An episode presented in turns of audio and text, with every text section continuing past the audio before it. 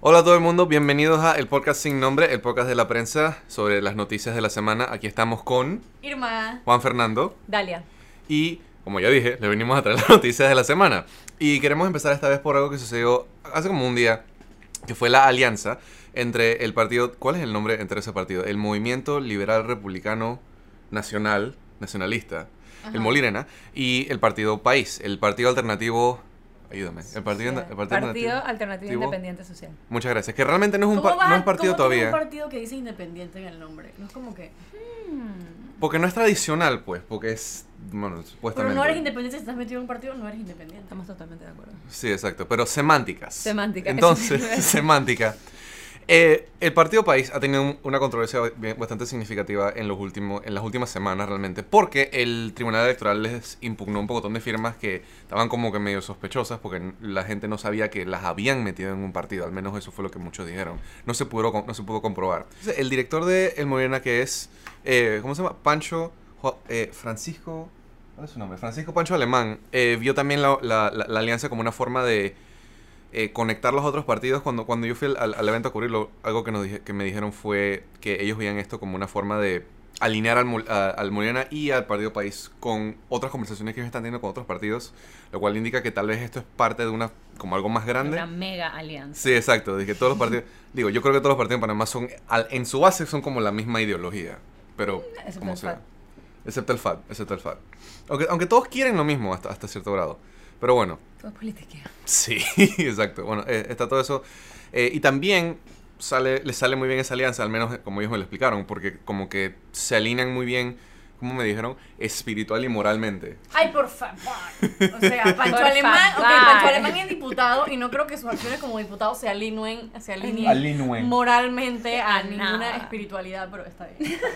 Con estos dos partidos unidos ahora, el Molina tiene 90 mil personas, si no me equivoco. Ellos me dieron una cifra medio bruja ahí. 83 mil. 83 mil No estoy sorprendida. adherentes. Ah, este, tiene 83 mil adherentes, mientras que el país tiene 32 mil.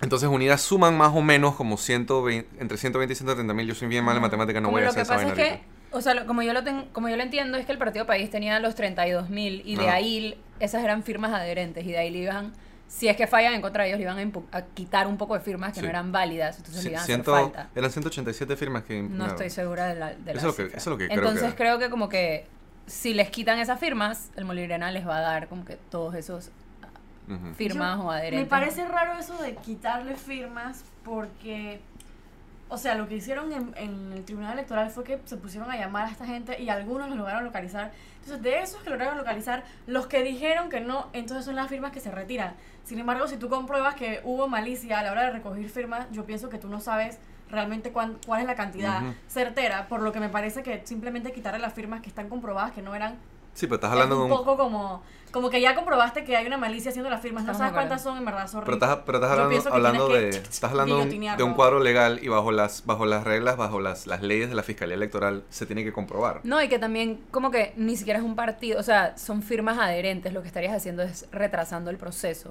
No estás como, ¿sabes? Les dirías como que ah, no conseguiste las firmas que necesitabas para participar en mayo, ni modo. y no es que no las conseguiste es que hiciste un acto punitivo Sí, O es sea, que es como que lo- estas, reglas son medio mm, pero bueno así es la vida no Pero sí, de- a ver qué pasa entre Reformas el al país Código el Electoral, papá. Exacto. Sí, exacto. Habrá que ver cómo sucede eso. Pero bueno, en otras noticias, ¿cuánto cuesta un voto? Depende de quién sea el candidato. Hay candidatos como el Toro que decidieron que iban a invertir buca plata pensando que eso le iba a conseguir bucos votos. Pero pues no, porque el Toro fue el segundo del PRD que más se gastó plata, se gastó 538 mil dólares. Pero él recibió 24 mil votos. O sea que cada hablando de las primarias partidos del... de del- las primarias del PRD. Ajá. O sea que cada voto en esas primarias al toro le costó 21 dólares. Y si ustedes piensan que eso es mucha plata y dicen, wow, el toro, 21 dólares por cada voto, o sea, ya para eso vale 10 palos a cada persona que sale más barato que invertir en una campaña, ¿no? Pues adivina quién se gastó aún más. Martinelli, para ser diputado del circuito 88, Bro. se gastó 96 mil dólares. El tope, por cierto, es 100 mil, o sea, casi llega al tope.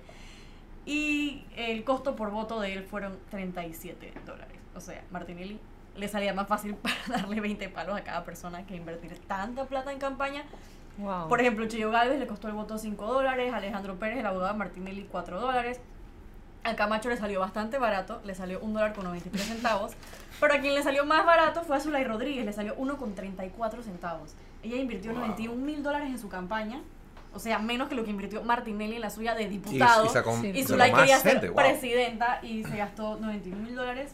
Recibió 67 mil votos y bueno, 1.30 cada. ¿Y Anito cuánto le costó cada voto? 4,76. Yo digo que yo digo que lo decente sería como de 5 a 10 dólares, ¿no? Por Es, elector. digo, Bueno, Digo, lo que yo quisiera obviamente si yo Ajá, fuera no me candidata gusta- a ser Zulay, un no quisiera 24. pasarme de 20, exacto. O sea, Ujú. ser O sea, como de Zulay. 5 a 10. Pero me parece que de 1 a 5 es un buen, Es un buen Ujú. número. o sea, es un buen como sí. retorno en tu... Sí.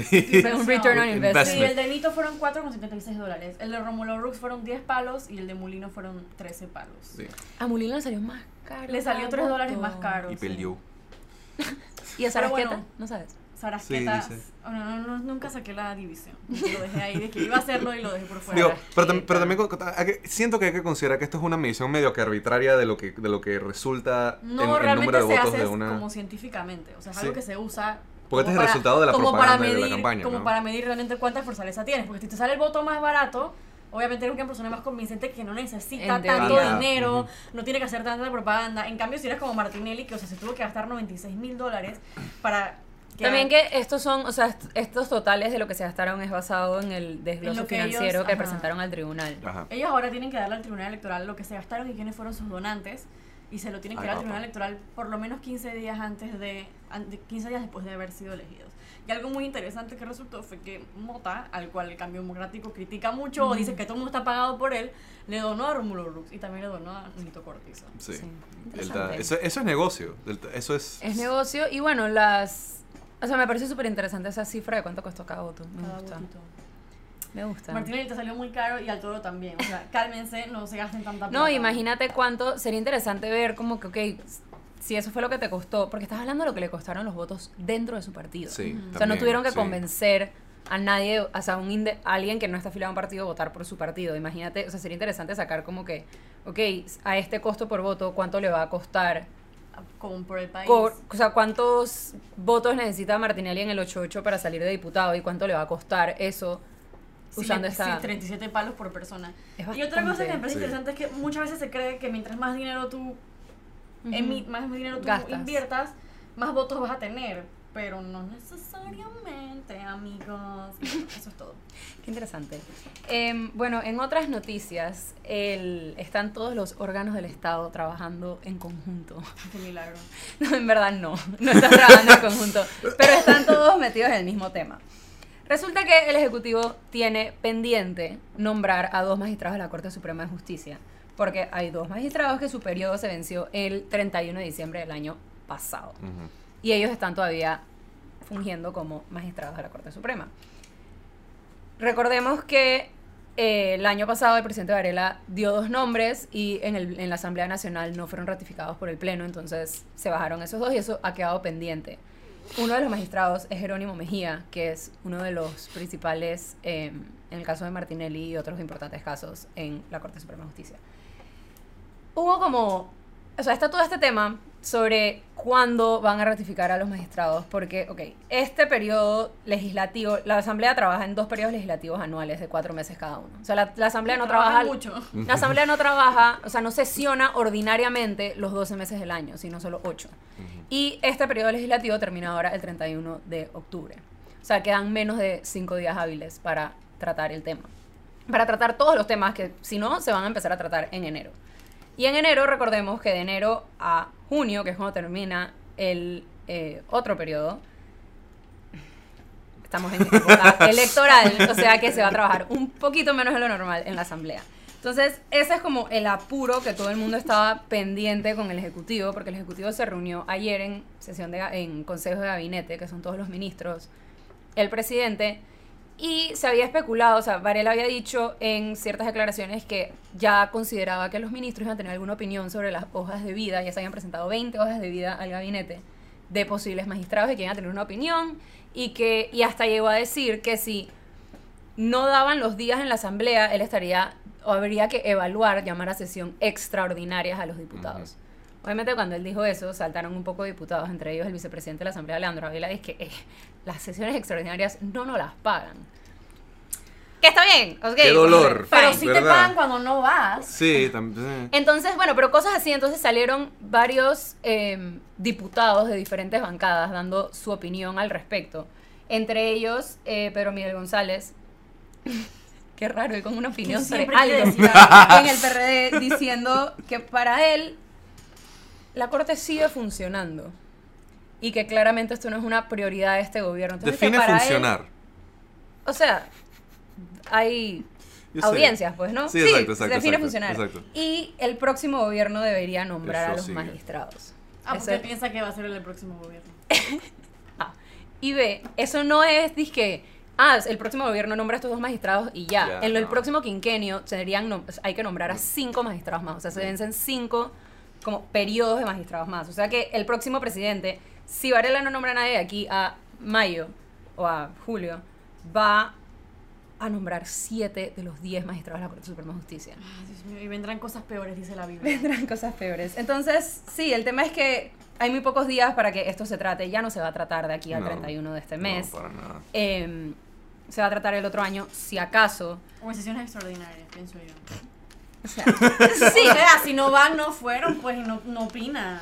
Yo vería para difícil- van a ir a la sesión extraordinaria. Entonces, Varela tendría que poner, él tenía que encontrar una forma de ponerles mucha presión a ellos para que pudieran, para, para forzarlos a tener una eh, asamblea extraordinaria. Porque Eh, no creo que lo harán por, sí. su, por, por su cuenta. es que no van a ir por su cuenta. O sea, como que yo honestamente no sé cómo funciona el proceso de convocar una sesión extraordinaria. Sé que Dice es... que hay como... tre- ay, ay, Eso suena como, ser, como que sería una orden ejecutiva. Sí, no, claro, pero y si no quórum, como que no sé cómo funciona eso. Eh, para repasar cómo funciona el proceso de designar magistrados, básicamente el gabinete envía dos nombres a la comisión de credenciales que, ding, ding, ding, la preside Cheyo Galvez y está controlada por el Cambio Democrático y el PRD. Creo que hay Ay, santo. dos parameñistas, eh, o sea, no hay muchos como que, o sea, los dos, el presidente es Cheyo, la vicepresidenta es María La Vega del CD y el secretario es Elías Castillo del PRD. O sea que ya que pase la comisión de credenciales, No más peso el chiche, meta ahí. ya que pase la comisión de credenciales es un tema, tienen que después enviar esos nombres al pleno y en el pleno pasa todo este proceso que fue donde se cayeron los dos nombramientos anteriores, que es toda como que la participación ciudadana en primer debate, todas las preguntas, ta, ta, ta, y bueno. Así que eh, eso está pendiente, dice Ana Matilde, perdón, Ana Matilde Gómez, que, que está o pendiente, usó dos palabras, esto es algo que está pendiente o incumplido por parte de el presidente Varela. O sea que en verdad sí es algo que alguien tiene que hacer, pero todo el tema está así bien como... Y lo que dicen es que se puede crear como en este tema político, o sea, se puede crear, es un tema totalmente es un tema político. completamente político. Pero sería como que, porque la justicia en el país funcione, sería bastante Sí, útil que esto sucediera antes de que entremos en otro quinquenio que no sabemos quién va a ser sí. el presidente y quién va a estar a cargo de nombrar a estos magistrados, porque puede pasar cualquier cosa. Pero por ahora nos tienen como en el yo te aviso, así que... en el yo te aviso que Sí. jamás Literal. vendrá. Eh, bueno, eso fue todo por hoy. Muchas gracias. Pueden seguirnos en nuestras handles de redes sociales aquí abajo. Y Quiero decir que redes sociales cuando realmente es Twitter. pero Twitter. bueno, es También Twitter. Instagram, la mía. La mía no. La mía es Yo no tengo Instagram, qué pereza. Exacto. Entonces, bueno, redes sociales, Twitter, eh, temas que quieran escuchar, saluditos, cosas así, Sugerencias, sugerencias. quejas, o sea, y bueno, lo que gracias. sea.